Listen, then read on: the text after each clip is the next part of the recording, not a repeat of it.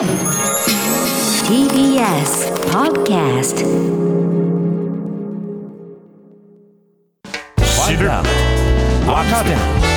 動かす荻上チキセッション。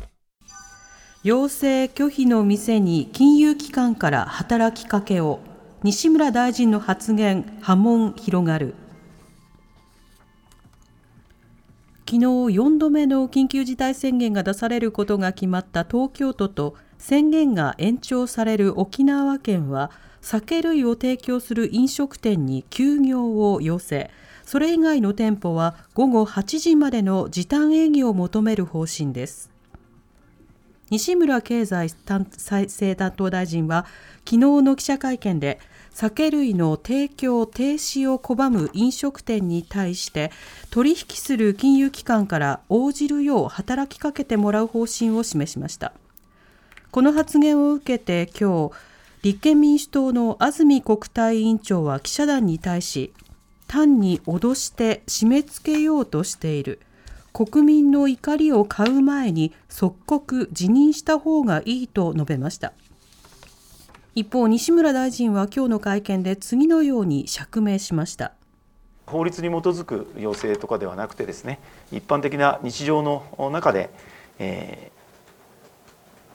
ー、そうした働きかけを行っていただければということであります。飲食店に対して何か融資を制限をするといったような趣旨ではありません。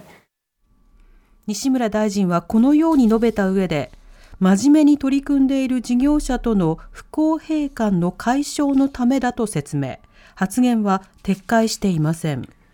では西村大臣が昨日緊急事態宣言が再び出される東京都などで酒類の提供停止を拒む飲食店に対し取引する金融機関から応じてもらえるよう働きかける方針を示して波紋を広げました。このニュースについて、明治大学政治経済学部准教授の飯田康之さんに伺います。はい、飯田さん、こんにちは。こんにちは。よろしくお願いします。はい。お願いします。さて、あの、西村大臣の昨日の発言、飯田さんはどういうふうに受け止めてますか？はい、まず第一の印象として、正気を疑うというのが、はい、あまあ、正直な感想ですねうんなるほど、まずはその権限があるのかどうか、それ一体効果がどうなのか、うん、いろんな疑問があると思うんですけれども、具体的にどんな点でしょうか？はい、まず第一に、要請された金融機関側、大いに困惑したと思います。はい。えー、独占禁止法の中に優越的地位の乱用を禁止する、つまりは、えーまあ、取引において強い立場にいる、この場合であったら、お金を貸している金融機関、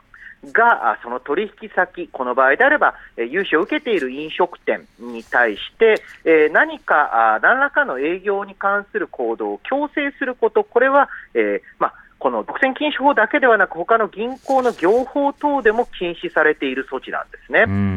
なるほど。でまさにあの法律によらずという釈明の中でも使われた言葉ですが、はい、法律によらず法律に反することをしてくださいという要請にどうしても聞こえてしまう、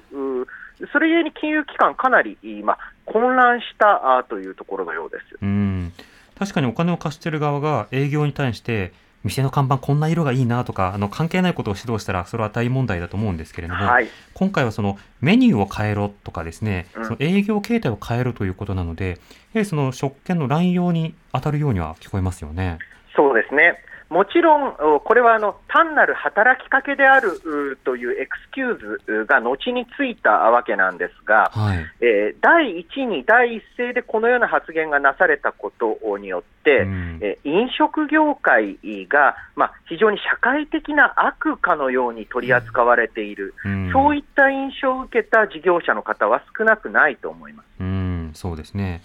またその西村大臣、釈明の中では、真面目に取り組んでいる事業者との不公平感の解消のため、そして法律に基づく要請ではないということを説明しているんですが、こちらについてはいかがですか？はい、えー、法律に基づく、まあ、要請ではない、まあ、法律に基づくものではないというのであれば、えー、このような、まあえー、いわゆる既存の法律と矛盾する要請を出すべきではないというのが一つ、うん、そしてもう一つ、真面目に取り組んでいる飲食店ということなんですが、はい、実はあこのタイプの措置、先週から相次いでいます。うん、例えばグルメサイトを通じて、えーコロナ対策のガイドラインを守っていない、まあ、店舗を通報させる制度を作ろうであるとか、はい。また、あ卸売店、えー酒類の卸売店に対して、えー飲食店に今販売することを停止せよ、おうんとの要請、えー等ですね、えーまあ、およそその不公平感を是正するというよりは、単純に飲食業界を萎縮させようという意図を感じざるを得ない先週来の措置の連発、その中で発せられたあ言葉ですので、うんえー今回の発言だけを切り取って、えーうんぬんというよりは、これまで、えーまあ、続いてきた施策の中で、えーかなりその飲食店、えーを、おまあ、はっきり言うと、ありていに言えば悪者にしているという印象が非常に強い発言でしたね。うん、なるほど。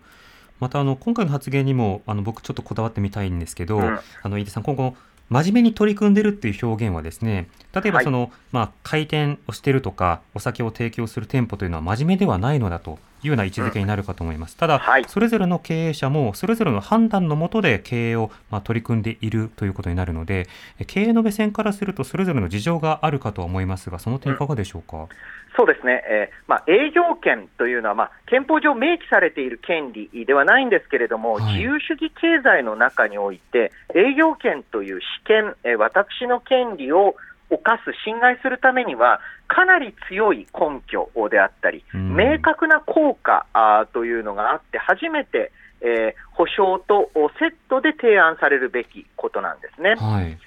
それをむしろ法的措置ではないという方が問題でうん、法律によらず、うそして保証の裏打ちも不十分なままで要請する、しかも要請なんですね。うんうんあのこの状況というのは正常なあ対策ではないというのが私の理解ですね。うん、なるほど。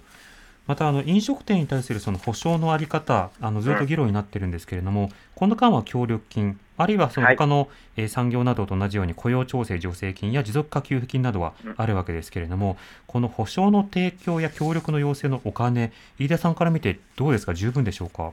はい、えーこれがですねやはり非常に大雑把な区分で提供されているので、はい。えーむしろ休業保障をもらった方があ有利であるうという店舗もあれば、うん。到底足りないと、おまあ、正直、焼け石に水であるうという事業主さんも多い、えー実際のところ、こういった保証は、えーまあ、コロナ以前の実績とコロナ期の差額というのを、えーまあ、後に生産する方式で支給する、こういうあの売上の低下に応じた保証というスキームにしないと、はい納得感はそう得られないと思いますね。うん、なるほど。それに対してあの国会でもたびたび指摘や要望があるわけですけれども、うんその公平感が満たされないであるとか、うん手続きが非常に困難だというような反応が出てくるわけです。こちらはどうでしょうか？例えばですね、えー海外、まあ、特にアメリカ等ですと、いわゆる融資型の支援を先行させて、はい。で、えーその融資額から後に、例えばですけれども、今年度が終わったら、えーその保証金の差額分を融資からあ支給に切り替える、給付に切り替えるうといった措置も可能です。うん、特にですね法人化されている、うまたはあしっかりと、おまあ、税金上の登録されている飲食店であれば、このような、えーまあ、決算後のお生産という方式は不可能なことではない。ある意味で言うと、お本来であれば、あこれだけの1年半の時間あれば、あ十分検討できたことを、うんあとちょっとすれば終わるんじゃないかあという希望的観測で先延ばししてきたことのはい付けが来たあと感じますね。ああ確かに。あと1年間あるからこの政策は準備しておこうというようなことはなかなか聞かれなかったわけですね。そうですね、数ヶ月先には、短期には、あー短期集中型の、まあ、我慢を持ってというのを、うんえーまあ、政府もそうですし、各、うまあ、都道府県でも繰り返し耳にしてきたあ言明ですよね。うんなるほど。これだけのその酒類提供の自粛要請などが続くと、飲食店に対する影響、非常に大きいと思いますが、そちらはいかがでしょうか？はい、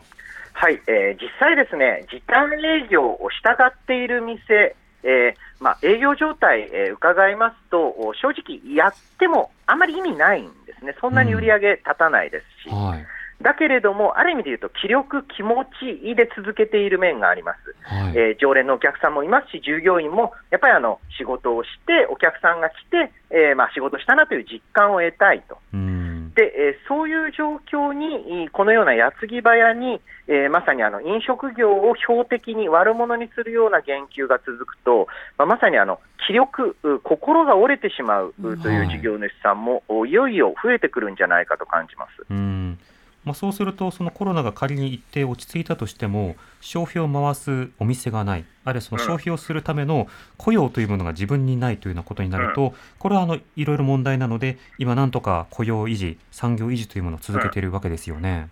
そうですね、えー実際、特に個別店舗、個人店舗がたくさんまあ集中しているような、まあ、あのこじんまりとした飲食店街というのは、はい。何か一個の店があ頑張ったから、あその街並み、または商店街、えースナック街えー等が、えーまあ、生きているわけじゃなくてですね、うんなんとなくいろいろなさまざまな多種多様な店、えーというのが、そこに存在している、うその蓄積というのが、えー街の魅力になっています。はい。こういう蓄積型の魅力って一度失われてえしまうと、そうそう取り戻せないんですね。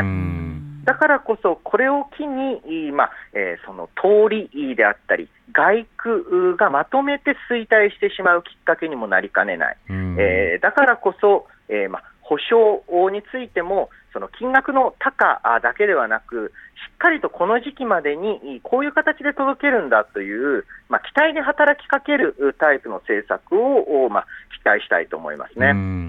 うんまたあの西村大臣だけではなくて、昨日菅総理会見もありましたけれども、んあの複数の記者からあの今後の経済政策について問われて、あのまあ長期的なプランというものがそこでは説明されなかったように思います。あの安倍政権と比べても経済政策、菅政権はこれをやるんだというのが見にくいところあるかと思うんですが、飯田さんはどう評価してますか？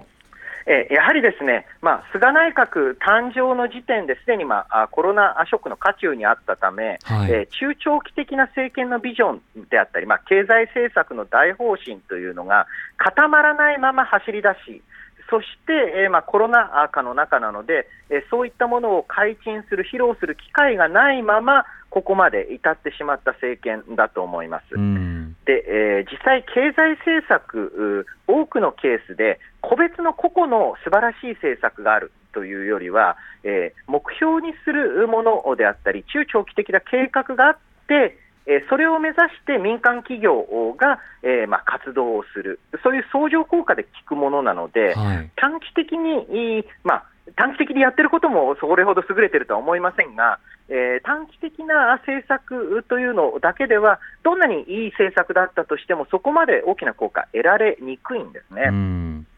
となると、一定のビジョンというものと、それに向けたロードマップと、あと民間への協力、必要ならば再分配、このあたりをしっかりと軸に回していくことが本来は必要になるわけですか？そうですね、でえーこれからあ、まあ、あの自民党総裁選、えーそして、えーまあ、衆院選、えーもあるわけですが、はい。それまでにしっかりとしたビジョンの提示というのがない状態ですと、えーさらにこの現下の状況ですから、えーまあ、政権への経済政策への不安というのが高まるんじゃないかと思います。うん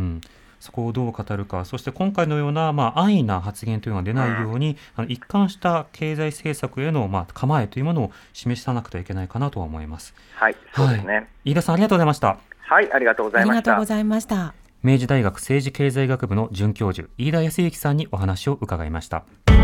発信型ニュースプロジェク TBS Radio 905-954ト荻上チキセッション